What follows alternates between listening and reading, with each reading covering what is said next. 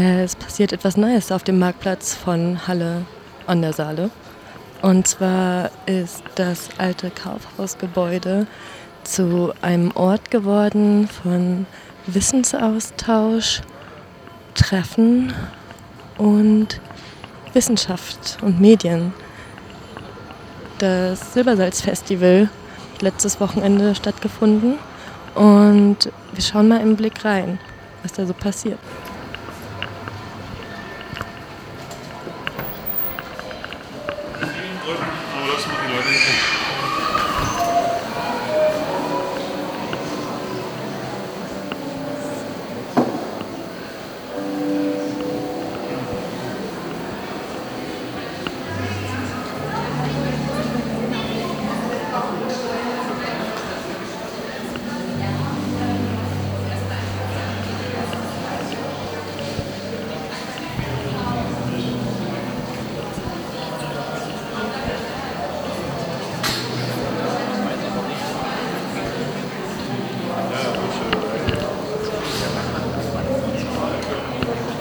Ich bin hier gerade im alten Kaufhausgebäude, das bis vor einigen Monaten noch ein riesengroßer Einkaufstempel war inmitten der Stadt. Und jetzt hat sich dieser Ort gehörig ge verändert. Es wird gekreischt, gefeixt, gefragt, erklärt, sich ausgetauscht und geschaut, besser gesagt geforscht. Das Silbersalz-Festival ist das größte Festival für Wissenschaft und Medien in Deutschland und findet zum sechsten Mal in Halle an der Saale statt. Nächstes Jahr wird es auch wieder in Halle sein, da zum Thema Freiheit. Dieses Jahr hat es das Thema Ich sehe was, was du nicht siehst. Und ich hatte die Chance, mit Donata von Perfall zu sprechen der Geschäftsführerin von dem Silbersalz-Festival, die seit einigen Jahren die Hauptorganisation übernimmt. Donata, ihr seid ja mit der Mission gestartet, besser zu verstehen, was unsere Gegenwart prägt und unsere Zukunft bestimmen wird. Da geht ihr die ganz großen Themen an unserer Zeit, wie Demokratie, Frieden, Klimawandel, Migration und Ungleichheit. Welche Formate wählt ihr denn, um diese Themen konstruktiv zu verhandeln? Also wir, die Formate, die wir wählen, sind jegliche Art von medialer Umsetzung. Ähm, wir zeigen Filme, diskutieren nach den Filmen darüber. Wir haben eine immersive Ausstellung, wir haben aber auch Performances, Musik, ähm, kleinere Talkformate. Also viele, viele Möglichkeiten, um in den Austausch zu kommen mit unseren internationalen Wissenschaftlerinnen mein Lieblingsprojekt ist eigentlich Komm, setz dich, wo man Stühle sich heranzieht und mit Wissenschaftlerinnen in den Diskurs, in den Austausch gehen kann auf Augenhöhe. Wir haben aber auch einen Musikclub. Also wir haben die verschiedensten Wege, über die wir Wissen transportieren. Und ähm, ihr habt ja das Thema, das Festivalthema dieses Jahr ist, ich sehe was, was du nicht siehst. Was wollt ihr durch die Brille der Wissenschaft sichtbar machen? Also die großen Themen, die wir bespielen, hast du ja schon genannt. Ich glaube, es ist gerade in der heutigen Zeit mit den weltweiten Krisen, die wir haben und auch nicht nur Naturkatastrophen, sondern auch, kann man fast sagen, menschlichen Katastrophen, die überall passieren, also wir wollen nicht nur durch die Brille der Wissenschaft sichtbar machen, sondern wir wollen sozusagen einladen zu diesem Kinderspiel. Ich sehe was, was du nicht siehst und das ist. Also gemeinsam zu schauen, hinzuschauen auf Dinge, die wir leicht übersehen im Leben. Ähm, das, das bespielt natürlich die verschiedensten Themen, die wir haben. Das Thema des Klimawandels bis hin aber auch zu dem Thema der Weltkrisen, die wir, die humanitären Weltkrisen, die wir derzeit haben um gemeinsam eben auch neue Wege der Transformation zu diskutieren und aber das faktenbasiert eben mit der Unterstützung von den internationalen und nationalen Wissenschaftlerinnen, die wir in die Stadt bringen. Und wie kriegt ihr es hin, dass die Rolle von Wissenschaft und Medien für die BesucherInnen des Festivals von einer eher passiven rezipierenden, also aufnehmenden Rolle zu einer eher partizipativen Rolle sich wandelt? indem wir eben mit den Medien spielen und partizipative Formate ins Festival bringen. Das heißt, wir zeigen zwar einen Film, aber im Mittelpunkt steht das Thema des Films, mit dem wir danach mit Expertinnen, die da sind, darüber diskutieren. Oder wir haben immersive Ausstellungen, wo man selber mit aktiv sein muss. Also man zieht sich die Brille auf, versetzt sich in die Lage einer bestimmten Situation. Wir haben ein schönes Beispiel eines äh, Künstlers, der unter einer sehr starken Migräne, einer Form der Migräne leidet und man kann sich quasi hinter, sein, hinter seine Augen bewegen mit der Brille, um zu verstehen, was es mit ihm macht, wenn er unter dieser Migräne leidet und sozusagen auch zu verstehen, wie er, wenn er sich fremd verhält, aufmerksam zu machen auf Krankheiten in unserer Gesellschaft, dass die besser integriert werden. Ähm, das ist alles, was wir machen und auch wenn wir, wenn wir Performances haben, ist das alles interaktiv mit dem Publikum einbeziehend. Mm, unter dem Aspekt andere Perspektiven einzunehmen, habe ich auch gesehen, dass eure Eröffnungsveranstaltung den Film Breaking Social vom schwedischen Regisseur Frederik Gerten gezeigt habt und dass ihr im Anschluss ein Filmgespräch die Frage, können wir uns die Reichen noch leisten, gestellt habt. Eine andere Veranstaltung hat auch das Thema, wäre ich nicht arm, wärst du nicht reich. Ähm, und gerade im Kontext von Demokratie, Klimakrise und Mietentwicklung ist diese Frage ja eine sehr relevante Frage. Mm, zu welchen Punkten seid ihr in der Diskussion gelangt oder wie geht ihr dieses Thema an? Also wir versuchen ja immer nur Lösungsansätze zu schaffen, in dem Sinne, dass wir aufmerksam machen, ähm, müssen wir vielleicht den Gesellschaftsvertrag, den wir ja haben, neu hinterfragen. Was können wir als einzelne Personen dazu beitragen? Ähm, wo fängt Verwandlung an? Und ähm, ich bin da eben davon überzeugt, das fängt bei uns, bei uns jedem Einzelnen an. Und wir können alle nicht mehr passiv zuschauen, sondern wir müssen aktive Rollen einnehmen. Und das war auch in dieser Diskussion dieses Films, dass ich glaube, dass die Besucherinnen rausgegangen sind und das Gefühl hatten, ja, es liegt nur nicht nur in der Politik oder an den Superreichen, etwas zu verändern, sondern wir hier haben einen Anfang gestartet. Und ihr seid dafür ja auch nicht nur in einem Ort in Halle, sondern in ganz vielen verschiedenen Orten in Halle. Ähm, wie sind eure Erfahrungen so mit den verschiedenen Orten und den Veranstaltungen, die ihr dort macht? Wir sind ja ein Festival für die Öffentlichkeit und wir haben wunderbare Partnerschaften hier überall in Halle mit anderen Kulturvereinstätten, aber auch Museen wie der Moritzburg oder der Leopoldina, der Frankischen Stiftung, ähm, aber auch der Passage 13 in, in Halle Neustadt. Oder dem Pushkin. Und wir haben so, das heißt, wir freuen uns, wenn wir die ganze Stadt beleben können. In dem Jahr tun wir es natürlich sehr zentriert, auch dadurch, dass wir die alte Galeria Kaufhof transformieren durften in ein Festivalzentrum, haben natürlich dieses Jahr sehr viele Formate hier in dieser Galeria Kaufhof gehabt. Aber ansonsten ist es ein Festival, wo wir eben rausgehen wollen in die verschiedensten Örtlichkeiten, um eben so viele Menschen und Interessierte wie möglich auch zu erreichen. Demokratie, Klimawandel, Migration und Ungleichheit sind ja Themen, die sehr streitbar auch sind, wo es sehr polarisierende Meinungen auch gibt äh, in der Stadt. Was sind da so Reibungspunkte, die ihr erlebt mit dem Programm? Oder gibt es Reibungspunkte, die ihr erlebt mit dem Programm? Ich würde es eher positiver formulieren, weil gerade deswegen sind wir ja auch hier und fühlen uns ja in Halle auch genau richtig am richtigen Ort, weil diese Reibungspunkte müssen ja sein. Eine Demokratie heißt ja auch eine Streitkultur zu haben und zwar, eine, das ist ja unendlich wichtig und wenn wir dazu einen Ansatz bringen können und noch einen Puls legen können und auch eine Plattform schaffen können, wo konstruktiv gestritten werden kann, äh, dann freue ich mich. Und wir sind ja hier gerade im leerstehenden Kaufhofgebäude. Ähm, so ein Ort, in dem gestritten werden kann und so Themen verhandelt werden können, ist ja eigentlich sehr wichtig. Ich habe mich gefragt, ob das vielleicht eine Art Modellprojekt sein könnte. Seht ihr irgendwelche Möglichkeiten, langfristig so einen Ort in der Stadt zu etablieren? Oder wie ist da auch die Stadt und der Eigentümer gegenüber eingestellt?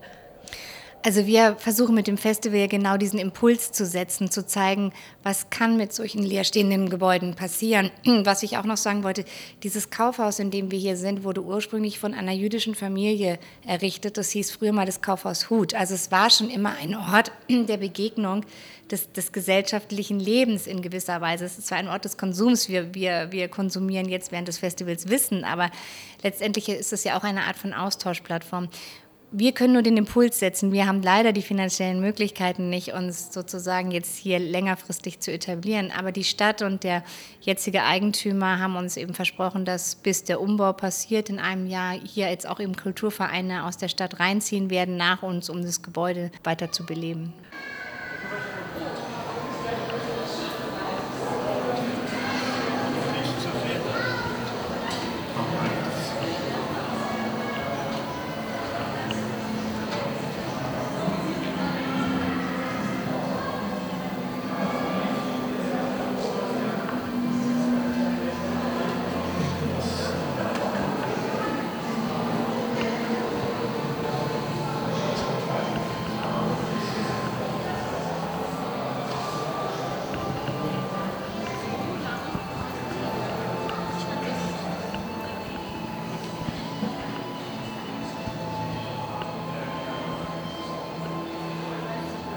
Von klein auf verbringen wir einen Großteil unserer Zeit mit Lernen und dem Austausch von Wissen.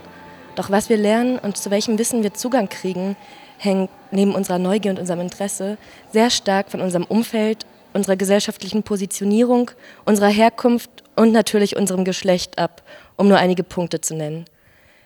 Welches Wissen andererseits gehört, gelehrt und Teil eines gesellschaftlichen Diskurses wird, ist noch viel stärker von den eben genannten sozioökonomischen Aspekten abhängig. Aber da ihr gerade freies Radio hört, habt ihr ja schon eine ganz bewusste Wahl getroffen, wer euch Information und Wissen ins Ohr flüstert. Unser Wissen ist die Architektur unserer Vorstellungskraft. Es bildet die Struktur dafür, was wir für möglich halten und was wir in unsere Überlegungen mit einbeziehen. Dieser Sachverhalt ist die Grundlage für die Arbeit von Anasuya Singupta, Mitbegründerin des Kollektivs Whose Knowledge und Sie arbeiten für die Sichtbarmachung von marginalisiertem Wissen, vor allem im digitalen Space und in verschiedenen Öffentlichkeiten. Das Interview wird auf Englisch sein, von daher hoffe ich, dass dies keine Wissensbarriere für euch darstellt und wünsche euch viel Spaß. So, Anasuya, thank you so much for your time. So, you're working together with the collective Whose Knowledge. What is your work about and how do you do it? Hi. Um, yes, I'm a co founder and part of a wonderful feminist collective called Whose Knowledge. We think of ourselves as a multilingual, translocal, global campaign to center the knowledges and histories and design and leadership of those we think of as the minoritized majority of the world, whether that is women, whether that is black and brown folks, whether that is indigenous and queer folks, folks from the global south, and all the intersections of that.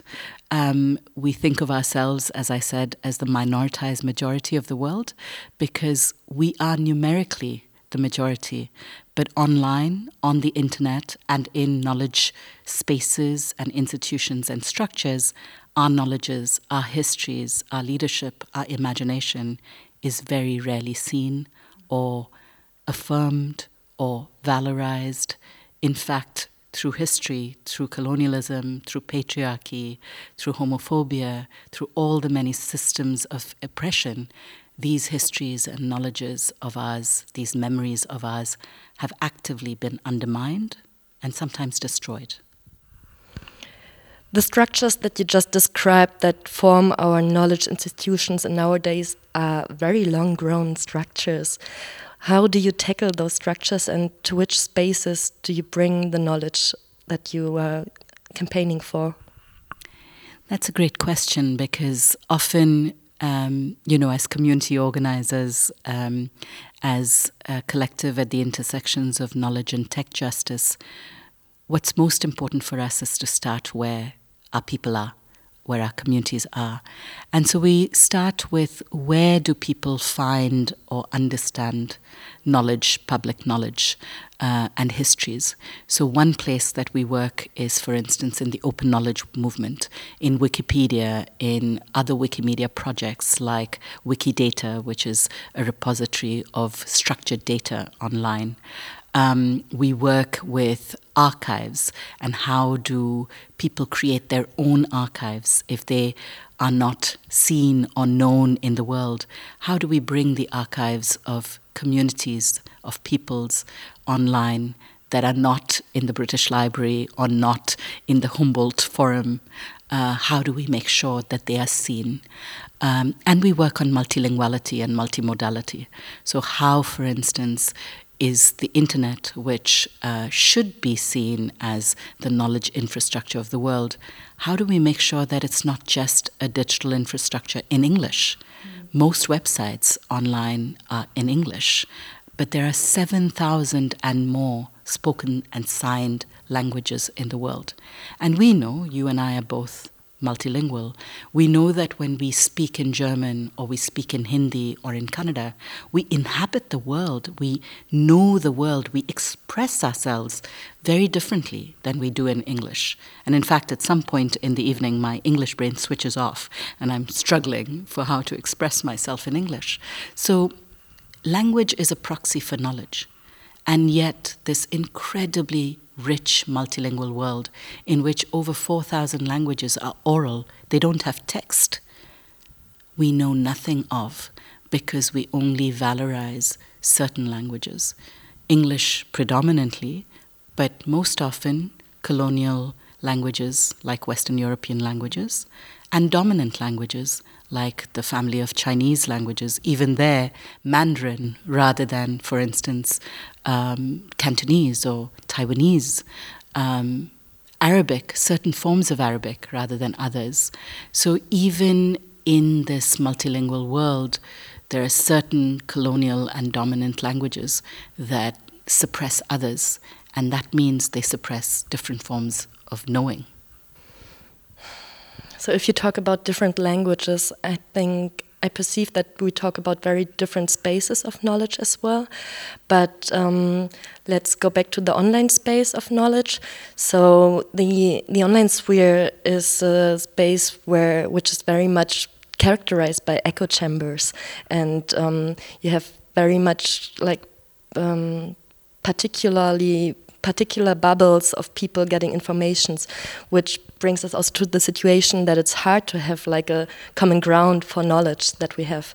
Um, how do you perceive the relationship between um, echo chambers in social space and like shared knowledge um, dominant knowledge and how do you want to bring the knowledge to or do you want to bring the knowledge to dominant knowledge spheres or which channels do you use?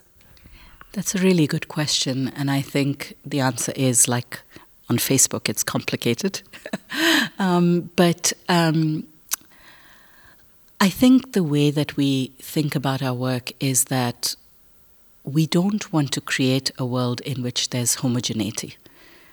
Our world as it exists is incredibly rich and multi textured. We have many, many ways of being in the world. And we want to celebrate that difference.